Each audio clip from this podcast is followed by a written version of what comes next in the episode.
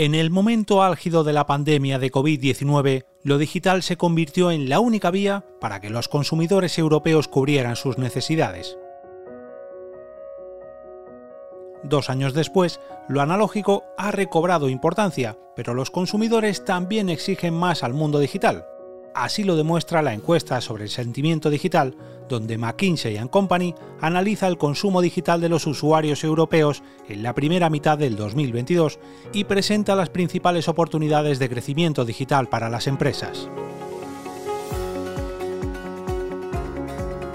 En el actual contexto económico y geopolítico, marcado por la incertidumbre, las empresas deben esforzarse por ser más digitales, según McKinsey. Esto las ayudará a estar en nuevos mercados y a mejorar la eficiencia y la toma de decisiones, logrando así ser más resilientes.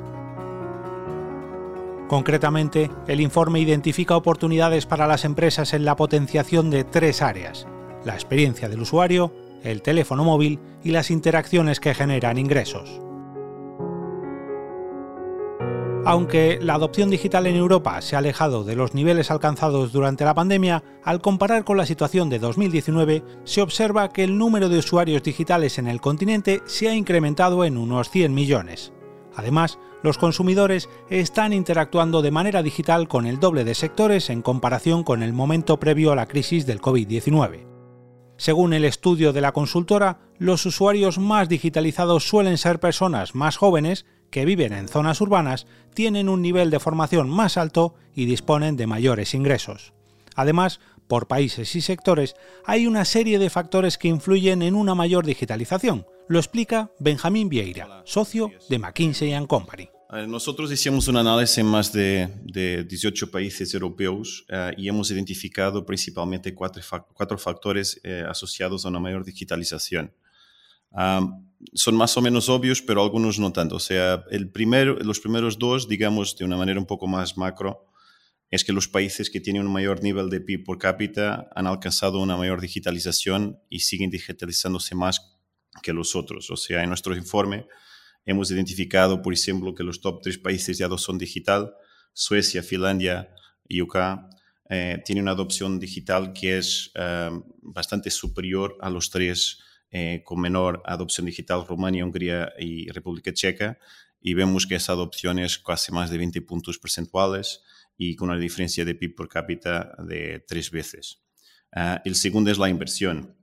Los países con mayor, con mayor adopción digital tienen muchísima mayor inversión en IT, en desarrollo de aplicaciones, experiencias digitales y todo lo que tiene a ver con uh, disponibilización de servicios en múltiples canales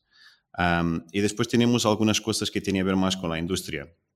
O sea, en términos de digitalización, hemos nos dado cuenta que, los, que las industrias que tienen más canales y que tienen una mayor eh, oferta en el móvil uh, terminan teniendo una mayor penetración. O sea, las, mayores, las industrias con mayor uh, penetración uh, o con mayor acceso a móvil terminan teniendo una penetración 25 puntos porcentuales superior a las industrias con menos adopción en el móvil es decir, industrias que tienen mobile tienen 79%, de adopción, uh, en cuanto a las industrias que están más abajo, que tienen muy poco mobile, están en los 54% de las transacciones que son digitales. Uh, y por fin, también hemos identificado que las industrias que se digitalizaron uh, punta a punta y que tienen transacciones más uh, digitales, digamos, en que se puede hacer todo a nivel digital, sin necesitar de un call center o de algún tipo de intervención humana, eh, terminan teniendo una penetración del digital mucho mayor. Uh, un caso de estos es el caso del sector bancario, que tiene una digitalización de 74%, eh, que compara de una manera bastante positiva con otras industrias como alimentación, y mismo la industria de viajes, que tiene una digitalización en los 15%. Entre los sectores líderes en adopción digital en Europa se encuentran la banca, las telecomunicaciones y los seguros, con tasas de entre el 80 y el 90%. Por otro lado, están aquellos sectores que antes de la pandemia dependían casi exclusivamente del contacto en persona, como la educación, la atención sanitaria y los viajes aunque opciones digitales nuevas como la telemedicina han conseguido mantenerse, en la educación se sigue dando mucho valor a las clases presenciales. Para este episodio del podcast de Generación de Oportunidades hemos querido conocer cuál es la situación en el sector inmobiliario, el asegurador y el de los viajes y para ello nuestro compañero Sergio Alonso, redactor jefe de nuevas tecnologías en Europa Press, ha charlado con cuatro voces autorizadas de estos sectores. Eh, bienvenidos a este podcast, que es el número 6 de Generación de Oportunidades, en el que vamos a hablar sobre este informe que ha presentado recientemente McKinsey y que analiza la adopción digital de los consumidores en Europa, así como el funcionamiento de los servicios digitales en los diferentes sectores. Para hablar de estos temas, eh, contamos con los siguientes ponentes que paso a presentar, que son Benjamín Vieira, socio de McKinsey Company, Raúl Gómez García Carpintero, director de Marketing y Negocio Digital de AENA, Javier Sánchez, director de Tecnología y Comunicación de AEDAS Home, y Mariel Vázquez, directora de Experiencia Digital para clientes de Mafre España. Raúl Gómez García Carpintero, director de Marketing y Negocio Digital de AENA, expone cuáles son los factores más relevantes para aumentar la digitalización desde el punto de vista del gestor aeroportuario. El cliente, como parte de la sociedad, se ha digitalizado de manera exponencial durante estos años de, pandemia. Muchas de las relaciones, trabajo o trámites se hacen 100% de manera ágil y por tanto el sector debe de avanzar en la misma dirección que, que la sociedad. Además, teniendo en cuenta que más del 80% de los turistas que llegan a España lo hacen a través de los aeropuertos y llegan de países que, según este estudio que comentabais, se han conseguido unas tasas de digitalización más altas, por este motivo es aún más necesaria la implantación de este tipo de tecnologías. Desde AENA ya estábamos trabajando en mejorar los flujos y procesos del aeropuerto, implantando soluciones que mejoren la experiencia del pasajero en un mundo digital. Dentro de este proceso de transformación digital, AENA lanzó una nueva web y una nueva app accesible y donde se puede conseguir la información completa del vuelo, así como una plataforma de guiado por el interior de los aeropuertos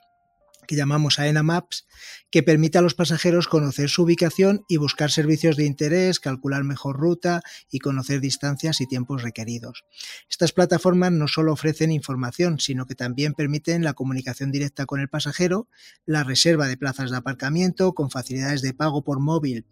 o por matrícula, que como veíamos es otro de los factores importantes el uso del móvil, la compra de otro tipo de accesos como accesos a salas VIP o entradas preferentes por los controles de seguridad como son los Fast Track, así como la asistencia a través del móvil a personas con movilidad reducida u otros servicios especiales. Además, hemos dado un paso más de la digitalización de nuestros servicios y hemos puesto a disposición de los pasajeros nuevos portales de comercio electrónico, en concreto, hemos lanzado un portal de, que se llama ENA Travel, donde la compañía facilita el acceso a los usuarios de distintos tipos de servicios dirigidos principalmente a planificar el viaje, desde la reserva de un vuelo, alojamientos, hasta la compra de entradas, actividades o incluso seguros. También hemos lanzado dos portales, eh, uno se llama Food to Fly, que es un nuevo servicio de restauración donde el pasajero Puede realizar su pedido de comida online dentro de la oferta disponible de los locales colaboradores, eh, verificar el tiempo de preparación y recogerlo cómodamente en el local de donde lo ha adquirido. ¿no? Actualmente está funcionando en cuatro aeropuertos y bueno, la idea es que se pueda incrementar al total de la red de AENA de los aeropuertos. Lo mismo tenemos con otro portal que se llama Shop2Fly, que en lugar de restaurantes lo que tiene es dar mayor visibilidad a las tiendas de los aeropuertos y que los pasajeros puedan planificar sus compras antes de llegar al aeropuerto o en el mismo lugar donde quieran adquirir productos que a través de su dispositivo móvil. Y por último, lo que sí estamos trabajando mucho también es en dentro de un club de fidelización de la compañía en ofrecer beneficios, descuentos y agilización de procesos eh, como la accesibilidad al wifi, el pago por móvil o incluso el pago por matrícula en los aparcamientos. El escenario es diferente en el sector inmobiliario, donde lo digital no ha tenido tradicionalmente tanto peso como en otras industrias, según el director de tecnología digital y comunicación de Aedas Homes, Javier Sánchez. Bueno, el sector inmobiliario, como sabéis, no ha sido tradicionalmente uno de los más eh, eh, competentes a nivel, a nivel digital. Sin embargo, desde hace unos pocos años la verdad es que la energía y la cantidad de capital que se está poniendo en este sector es impresionante. Yo creo que sobre todo por la lección aprendida tras la crisis del 2008, eh, todas las nuevas compañías que se han empezado a crear, pues a, a partir del año 2016, la verdad es que se han puesto bastante las pilas. Sin embargo, en global, y si nos comparamos con otros sectores, bueno, pues eh, seguimos, seguimos a la cola en, tecnificación, en digitalización, etcétera, etcétera. Ahora, el proceso de compra de una casa de obra nueva, en la que todo el mundo puede, puede verse, digamos, eh, eh, relacionado porque o lo ha hecho o está a punto de hacerlo, bueno, pues es una, es una actividad que, que, que, dura mucho tiempo, porque básicamente cuando compras una casa nueva estás comprando algo que no existe todavía y que además es carísimo, pero hay un montón de procesos que ya se hacen de manera digital. Por ejemplo, pues toda la parte de la búsqueda, la información detallada, incluso la comparación. Eh, insisto, estamos hablando de, obra nueva, en segunda mano, por supuesto, ¿no? en portales eh, importantes que todos conocemos, pero en obra nueva también la búsqueda, la información detallada, la comparación em, eh, está siendo ya un proceso prácticamente digital. Incluso las primeras visitas al punto de venta, que tradicionalmente siempre, digamos, ha sido un punto de venta físico, se está empezando a sustituir con distintas tecnologías que si queréis luego hablamos de la experiencia de lo que hemos eh, innovado dentro de EDAS, pero esa primera visita a través de tours virtuales eh, se está empezando no a sustituir, pero sí a complementar eh, para que la gente pueda entender mucho mejor qué es lo que está comprando. porque como decía, todavía no está construido. Por, eso hacemos un esfuerzo muy grande en explicar a la gente lo que está, lo que está comprando. Antes, hace muchos años, era un puro plano eh, y ahora hay unas imágenes y unos vídeos fotorrealistas eh, que te dejan muchísimo más claro la comprensión de lo que compras, los espacios, etc. Otro proceso que se hace digitalmente, bueno, pues eh, toda la parte de la documentación que hay que aportar para comprar una casa. Es, importante la documentación que hay que aportar porque son muchos papeles muy distintos y luego además hay que pasar un proceso de blanqueo de capitales que es obligatorio por ley. Por lo tanto, todo ese proceso si no al 100%, pero una gran parte se está empezando hacer de una manera eh, digital y más eficiente. Las consultas que tienen los clientes antes de la entrega de la vivienda, que son múltiples, porque como digo, eh, hasta dentro de a lo mejor 24 o 30 meses no entregamos el producto, eh, en ese periodo tan largo, pues lógicamente hay muchas consultas por parte de los clientes. También es un proceso que cada vez es, tiene menos intervención humana en directo lógicamente es intervención humana, pero no en directo, y se hace a través de herramientas digitales. Y por último, destacaría las incidencias, que son aquellas reparaciones postventa una vez te han entregado las casas eh, o la casa, la vivienda, en la que, bueno, pues siempre hay eh, un porcentaje cada vez menor de pequeñas eh, mejoras que hay que hacer. Ojalá esto fuera un producto estándar, que fuera como un iPhone, que en cualquier parte del mundo eh, digamos, quitas el plastiquito y es exactamente igual en un país o en otro. Una vivienda, como sabéis, incluso la de enfrente, no es exactamente igual en metros cuadrados, eh,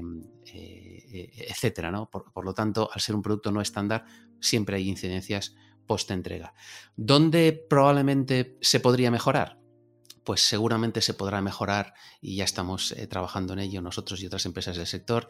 en poder hacer que todo el proceso de compra sea 100% digital. La reserva, y que la puedes hacer a través de una web, eh, de manera completamente digital. Y aquí hay un problema importante porque el pago de la reserva de una vivienda normalmente supera el importe de la tarjeta de crédito mensual, con lo cual hay que buscar fórmulas imaginativas para que alguien pueda reservar a las 3 de la mañana sin intervención humana una vivienda quede absolutamente bloqueada y además no tenga un problema con un pago que como digo suele superar el importe de una tarjeta de crédito. Eh, eh, eso en cuanto al contrato de la reserva, pero también el contrato de compra-venta. Sería fantástico que todos los trámites que hay que hacer con los bancos para tener una hipoteca se pudieran hacer de una manera completamente eh, digital. seguro que a la gente le encantaría que todos los papeles que hay que hacer para una notaría, incluso ir físicamente a la notaría, pudiera ser un proceso digital. Desgraciadamente por ley hoy no es posible, hay que personarse en un notario, de hecho hay que hacerlo dos veces eh, en un espacio de 15 días, pero seguro que haría que muchísima más gente utilizase eh, estos servicios. Y finalmente, pues podemos hablar de la personalización de la casa, acabados, materiales, incluso distribución, cocina abierta, cocina cerrada. Eh, todo esto ya se hace parcialmente de forma digital, pero sería maravilloso que llegase un día en el que todo fuera tan sencillo y estuviera tan estandarizado que el 100% de la personalización de una casa se pudiera hacer de manera digital. Bueno, seguro que me dejo algunas cosas, pero, pero yo creo que es un poco los grandes procesos. En el caso de los seguros, la directora de experiencia digital del cliente de Mafre España, Mariel Vázquez, afirma que muchos clientes que mostraban reticencias ante los canales digitales tuvieron que recurrir a ellos durante la pandemia y quedaron satisfechos con la interacción. Pues em, a ver, nosotros sí que te diría que uno de los factores fundamentales, esa etapa de pandemia, eh, sirvió precisamente para hacer probar casi a los clientes, fue un poco obligado para ellos el aprender a relacionarse digitalmente con una compañía de seguros, que quizá es eh, uno de los sectores en los que menos, em, menos interés genera a lo mejor para que proactivamente em, intentemos esa interacción pero sí que, eh, bueno, pues eso, ese no poder ir presencialmente o no poder tener una relación em, cara a cara hizo que nos dieran la maravillosa oportunidad de probar cómo era esa relación digital. Así que em, a día de hoy, a pesar de que bueno, pues teníamos muchísimas operativas ya preparadas para eh, que todo se hiciera sin, relación humana y quizá había muchos clientes o buena parte de los clientes tenían cierta reticencia hacia el canal digital, en esa etapa de pandemia se probó. Desde luego el caso más claro es en el ramo de salud, donde eh, vamos, las consultas fueron en remoto, todas las solicitudes de de reembolsos de gastos médicos se hicieron en remoto. Eh, eso, pues eso, hizo probar incluso a los que eran un poco más reticentes a probar este, o sea, probar este nuevo canal digital y, resultó que si nosotros entregábamos una experiencia de cliente buena, ellos, los clientes, repiten. Se encontraban con que probablemente em, esta interacción digital era más fácil de lo que ellos pensaban. Empezaron por interacciones sencillas,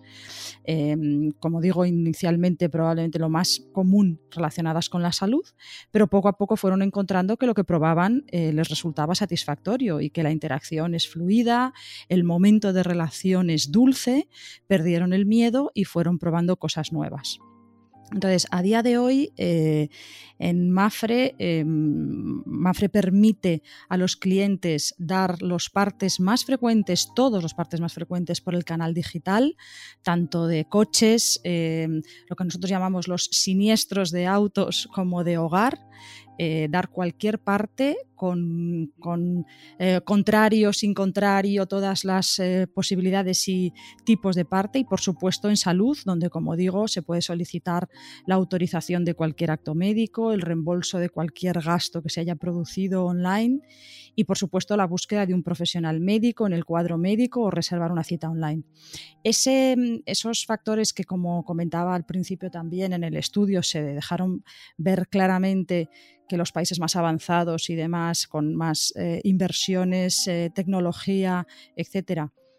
eh, hace, hace, ver que efectivamente los clientes, quizá los pioneros, son los que tienen más acceso a tecnología o más facilidad con el móvil, pero luego sabemos que cuando hay un servicio que el cliente entiende de valor,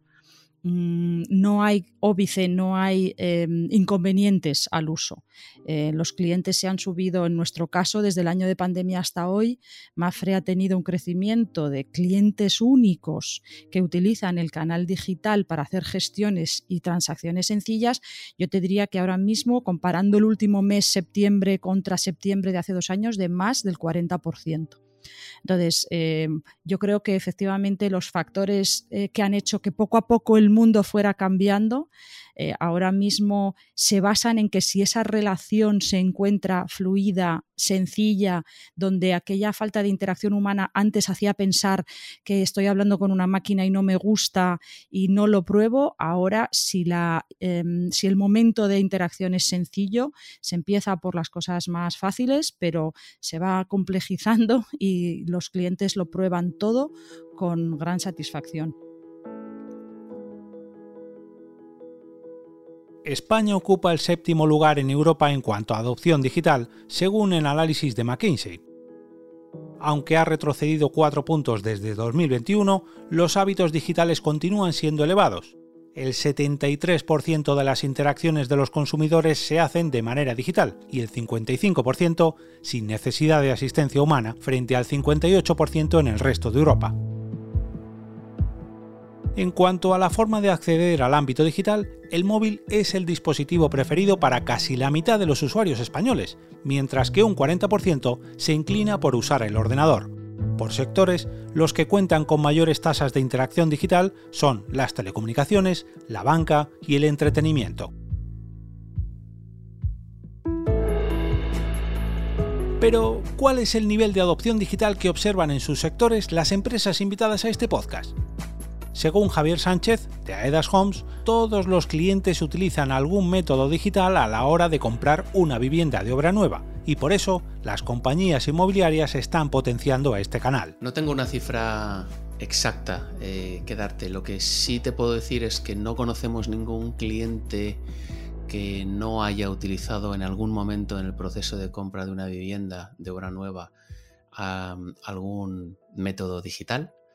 Eh, el más básico, desde luego, es la primera, la primera eh, búsqueda o incluso si lo primero que ve es algo físico como una valla anunciando una promoción, eh, lo que suelen hacer rápidamente es meterse en Internet para brujulear un poco, es, lo normal. La media de edad del comprador de vivienda de obra nueva que nosotros tenemos está en aproximadamente en los 43, 44 años. Es gente muy digitalmente competente. Si hablásemos de jóvenes, eh, sería mucho más, pero, pero como os digo, no, no, no, no, no puedo imaginar ningún cliente o no me consta ningún cliente que, no haya utilizado algún grado de digitalización. En cuanto a las empresas, el 100%. Eh, eh, otra cosa es el nivel en el que pueden estar cada una. como os decía al principio, de manera espectacular, el nivel de digitalización y de desarrollo de aplicaciones, tanto ad hoc como la personalización de otras aplicaciones que pueden existir, RPs o CRMs, etcétera, ha sido la tónica en este nuevo ciclo del, digamos, del mundo del sector inmobiliario. Em, y yo te diría que todas las empresas están utilizando un altísimo grado de digitalización, sobre todo porque es imposible escalar el negocio eh, y un negocio que tiene eh, mucha naturaleza artesanal, porque el producto que haces es eh, prácticamente único, porque es única cada vivienda, aunque se intente estandarizar. Eh, no se puede, como decía, escalar si, sin un determinado grado de digitalización. Mayor o menor, en función de las posibilidades de lo que cada uno tenga, pueda hacer. Eh, pero yo te diría que la digitalización ahora mismo está en todas las,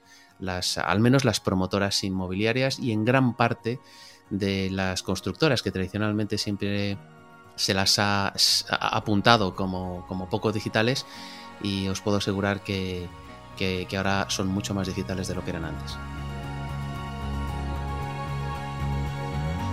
Mariel Vázquez, de Mafre, cree que el sector asegurador ha hecho una gran evolución y que la adopción digital es mayor cuanto más se esfuerzan las empresas por ofrecer un mejor servicio digital.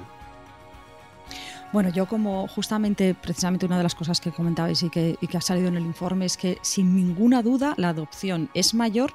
cuanto mayor es el compromiso de las empresas en esa relación digital con los usuarios. Efectivamente, hay una correlación. Cuanto más esfuerzo ponen las empresas por dar un servicio digital más completo, más sencillo, em, más eh, fluido, más intuitivo, etcétera, vamos, sin ninguna duda, adopción elevadísima. Em, yo completamente de acuerdo en que depende casi más de lo que las empresas le ofrezcamos eh, eh, a los clientes y de cuánto esfuerzo pongamos, que, porque los clientes, como decíais, están ya hoy en día muy preparados para esta adopción digital.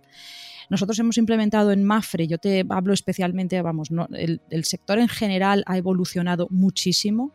y a día de hoy el sector de seguros además se complementa con una serie de servicios que rodean ese momento para que la interacción con el cliente no solo sea en, cuando tienes un accidente o un siniestro, eh, como, en fin, pues eso, eh, que es un momento poco dulce, sino con servicios que podemos ofrecer, con eh, programas de fidelización, etcétera, eh, que a día de hoy, ya te digo, nosotros hemos implementado nuevas operativas digitales, como por ejemplo solicitar una asistencia, pedir una grúa, dar un parte de accidente con el coche o, un problema en casa, o lo que nosotros llamamos un parte de hogar,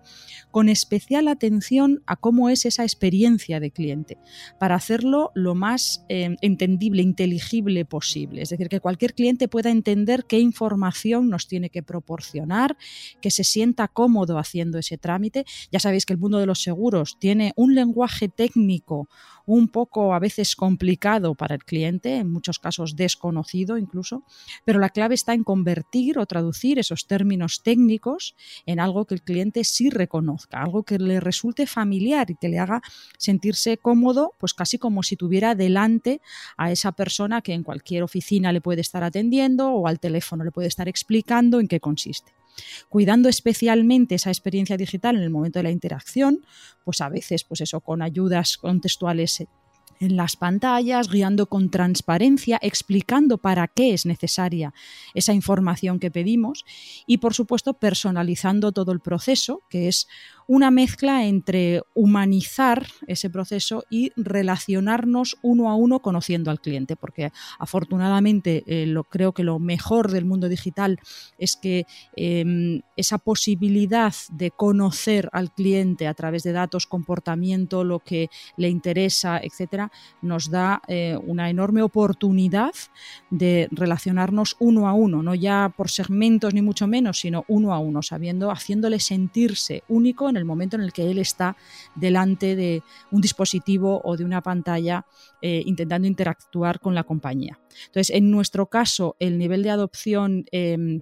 bueno, tenemos volúmenes altos de clientes que eh, ya se, relacionan con la compañía casi exclusivamente en digital y además, después de ese esfuerzo por eh, hacer que la experiencia de cliente sea excelente, hemos conseguido niveles de satisfacción que siempre nos preocupa mucho. Em, pedir feedback a los clientes tras esa interacción y eh, les preguntamos si volverían a utilizar específicamente el canal digital para eh, esa gestión en concreto. En el caso de autos estamos por encima del 85% y en el caso de hogar un 96% de los clientes nos dicen que sí volverían a utilizar el canal digital, porque además creo que efectivamente da completa libertad, autonomía a poder, imagínate pues lo que, lo que estabais diciendo antes, dar un parte a la hora que me convenga en casa a las once y pico de la noche, explicar lo que pasó, explicar la avería en casa, etcétera, con total libertad. Con lo cual, eh, creo que, como decía, va muy, mucho más en función de lo que las empresas les ofrecemos a los clientes, porque la adopción por su parte es inmediata.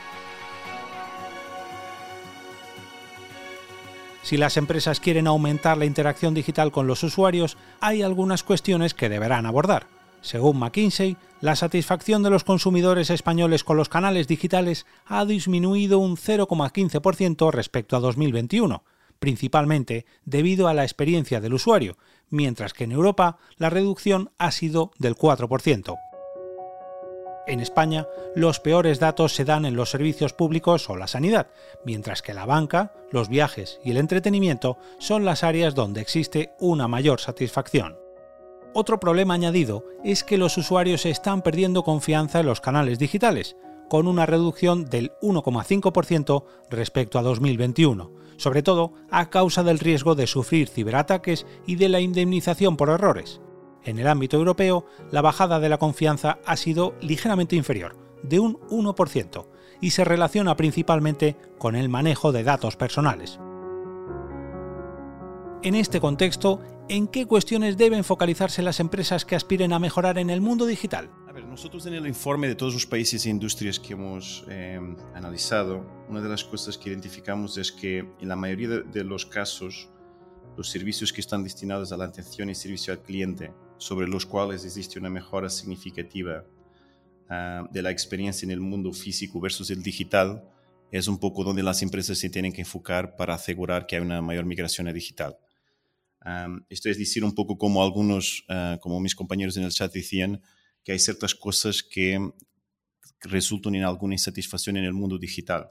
Eh, algunos ejemplos que salen de, nuestras encuestas. Eh, toda la parte de experiencia con el interfaz, eh, la dificultad en saber si el producto sirve o no las necesidades, eh, la falta de información sobre el proceso. O sea, muchas veces tenemos empresas que venden servicios, pero después el cliente tiene alguna dificultad en saber cuándo llega, cómo llega. y por lo tanto esto resulta en alguna insatisfacción por los clientes y también en muchos casos, digamos, una, una falta de opciones a nivel online. O sea, hay muchos servicios, eh, hay muchas empresas que tienen una, una parte solo de sus servicios y productos a nivel digital. Si juntamos estas, digamos, ineficiencias de la interfaz digital versus el interfaz físico con los temas de fraude y hacking, eh, es un poco fácil de entender por qué algunos usuarios eh, tienden a utilizar el mundo ah, físico y a no adoptar totalmente digital y, y, la razón por la cual también después de la liberación de las restricciones del COVID-19 tuvimos varias uh, reducciones, digamos, de la adopción digital en varias industrias. Um, para el futuro, digamos, yo creo que la mayor parte de las empresas tienen que tener una, una estrategia mucho más clara de cómo van a, a posibilitar una, una, experiencia digital, digamos, eh, más eh, integrada que permita tener una visión em, y, una, capacidad de entender un poco cuáles son los productos, los servicios, de poder probarlos y poder también de, evolucionarlos si necesario.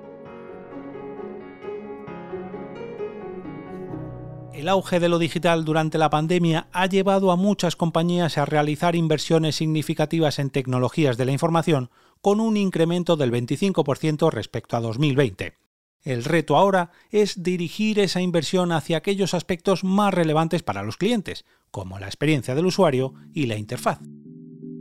La buena noticia es que las soluciones tecnológicas que permiten responder a estos problemas están avanzando rápidamente, desde la realidad virtual hasta las tecnologías del lenguaje natural y otras formas de inteligencia artificial. Las empresas que participan en este episodio del podcast también tienen identificados los retos pendientes en cada sector para alcanzar la inmersión total en el mundo digital. En el caso de AENA, uno de los principales desafíos es el desarrollo de la identidad digital del pasajero. Eh, para nosotros es fundamental mantener la apuesta por la innovación y la transformación digital como las principales palancas para la recuperación y mejora de la competitividad del sector, tanto en la calidad del servicio prestado a los viajeros como en la eficiencia de, los procesos. Por ello consideramos importante la búsqueda de sinergias con entidades del sector tecnológico y colaboración con los agentes involucrados en la cadena de valor de nuestra industria, como son aerolíneas, empresas de handling, operadores comerciales, etc. Uno de los retos para una inmersión total se centra, por ejemplo, en la identidad digital del pasajero, un sistema que permita a las personas realizar los trámites aeroportuarios con, con mayor agilidad. Desde AENA ya se está trabajando en estas iniciativas que permitan conocer mejor al cliente y faciliten su movilidad por el aeropuerto, gestionando sus etapas, sus etapas del viaje con mayor fluidez. Desde que llegan a los aparcamientos otros accesos al aeropuerto, gestionando la facturación de equipajes, cruzando los controles de seguridad,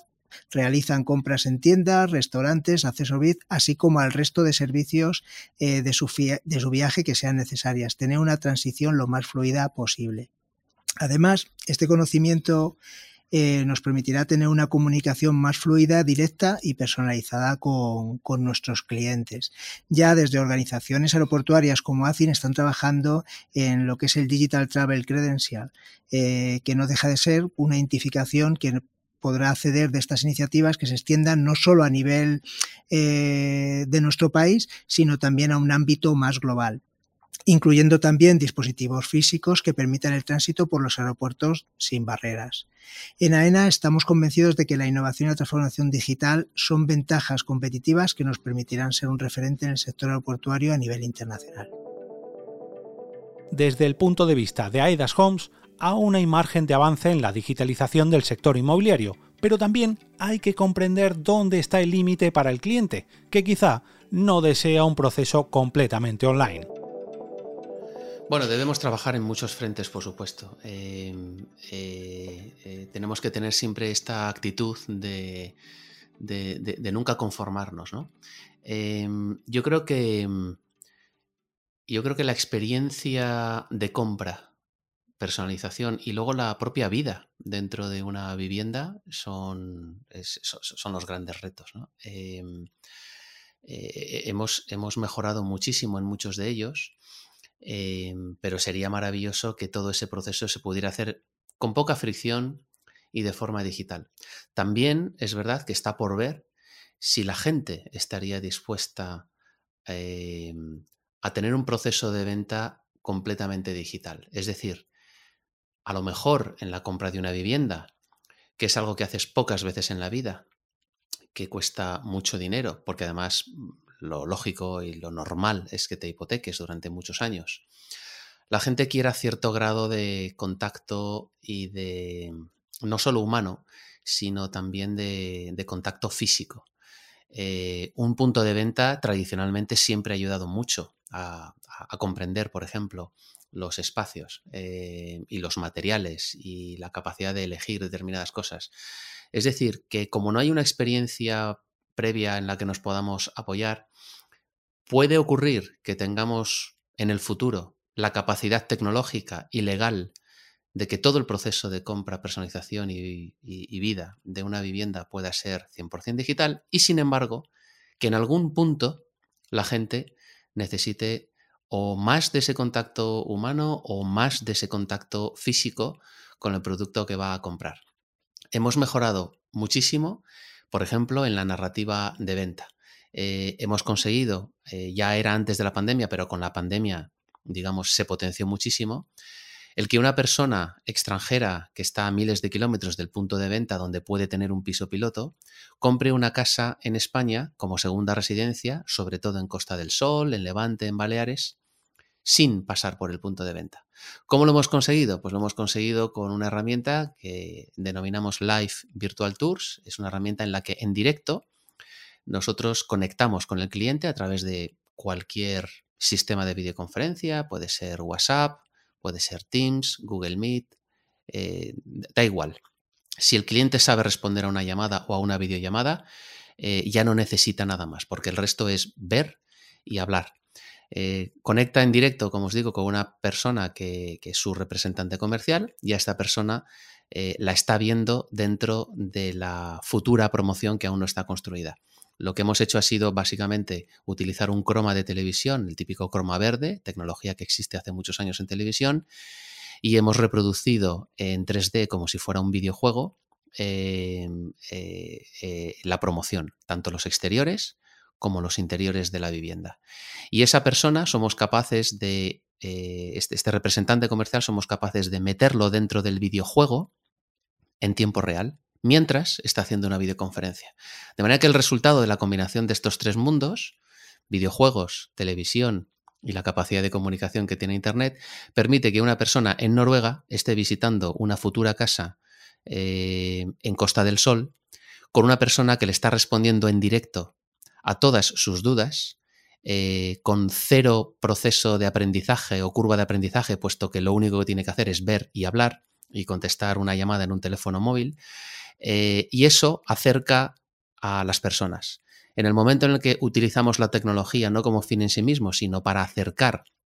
a las personas el contacto, generar confianza, em, eh, digamos que se desencadena pues el que se bajen todas las barreras que existen y que son humanas cuando alguien se plantea comprar una casa y está lejos además del punto de venta. Eh, esto durante la pandemia, en este sentido, nos ha venido muy bien y, con esta herramienta eh, hemos vendido pues, más de 45 millones de euros en valor de casas, eh, el 70% de las cuales se han producido sin pasar por el punto de venta. Eso es un, un hito que parecía imposible, pero en fin, os confirmo que hay gente que está comprando casas sin haber, digamos, pisado el punto de venta eh, más que habiendo tenido una experiencia de este tipo que ha cambiado la narrativa de cómo se compra eh, vivienda. En el futuro, pues en el futuro es posible que esto se lleve al extremo, pero como os digo, siempre me queda la duda de si la gente ante una compra con unas características tan concretas como esta, en algún punto demandará una experiencia o más física o más, eh, o más humana. Eh, la tecnología, en cualquier caso, creo que no será el problema. Lo que es importante es que la utilicemos para que la gente pueda conectar, generar confianza eh, y hacer el proceso sin fricción. Por último, en el sector asegurador, la hiperpersonalización y la inteligencia artificial resultan claves para adaptarse a las necesidades de los clientes, pues según Mafre. Que, eh, para empezar, como mm, creo que hemos comentado en algún momento, esa hiperpersonalización que estamos trabajando en ella, eh, la posibilidad de conocer al cliente en tiempo real, es lo que nos haría llegar a esa hiperpersonalización, que a día de hoy ya tenemos posibilidad de conocerle en tiempo real para que el producto sea casi único para él. Los datos nos permiten hoy en día adaptarnos a sus necesidades, ya sea asegurando a partir de ahora su movilidad en lugar de su vehículo,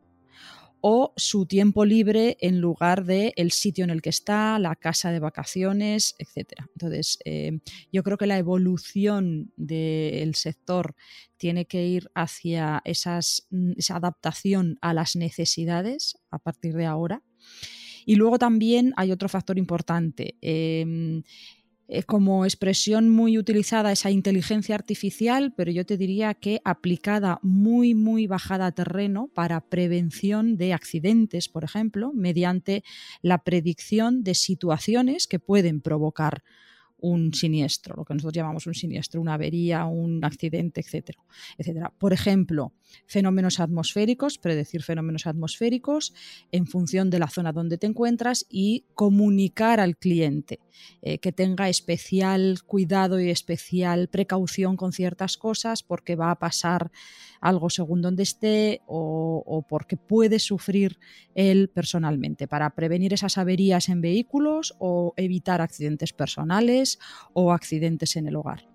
La inteligencia artificial también para nosotros es un campo de trabajo aplicada sin ninguna duda a esa asistencia virtual, al momento de asistencia de atención al cliente, que son los puntos fundamentales donde yo creo que en el sector de seguros es crítico que cuando el cliente se acerca siempre está rodeado de una situación no favorable, lo que nosotros llamamos momentos que no son dulces, y que necesita especial em, cariño, especial eh, comprensión de la situación por la que está pasando, sea en un seguro de vida, sea en un seguro de accidentes, en el coche o en, o en la casa, en el hogar. Entonces es un poco, pues eso, eh, traer toda la ventaja de la tecnología y de la asistencia, de la inteligencia artificial, para esa asistencia virtual, eh, para eh, llegar a un momento en el que la atención a un cliente que tiene dudas sobre un producto, sobre una cobertura, sobre qué tengo que hacer a partir de ahora, momentos de inquietud en los que se, se, acerca a la compañía, pues pueda ser lo más parecida a como está siendo cuando la realiza un humano. Entonces, efectivamente, innovación, trabajar, probar cosas distintas, aprender, recibir feedback de los clientes lo más inmediatamente posible, conocerles, em, adaptarnos a lo que ellos necesitan, cómo cambian los hábitos de, vida en general en las ciudades eh, y, y, en los entornos que ya no son urbanos, etcétera. Ese es el gran reto para el sector asegurador.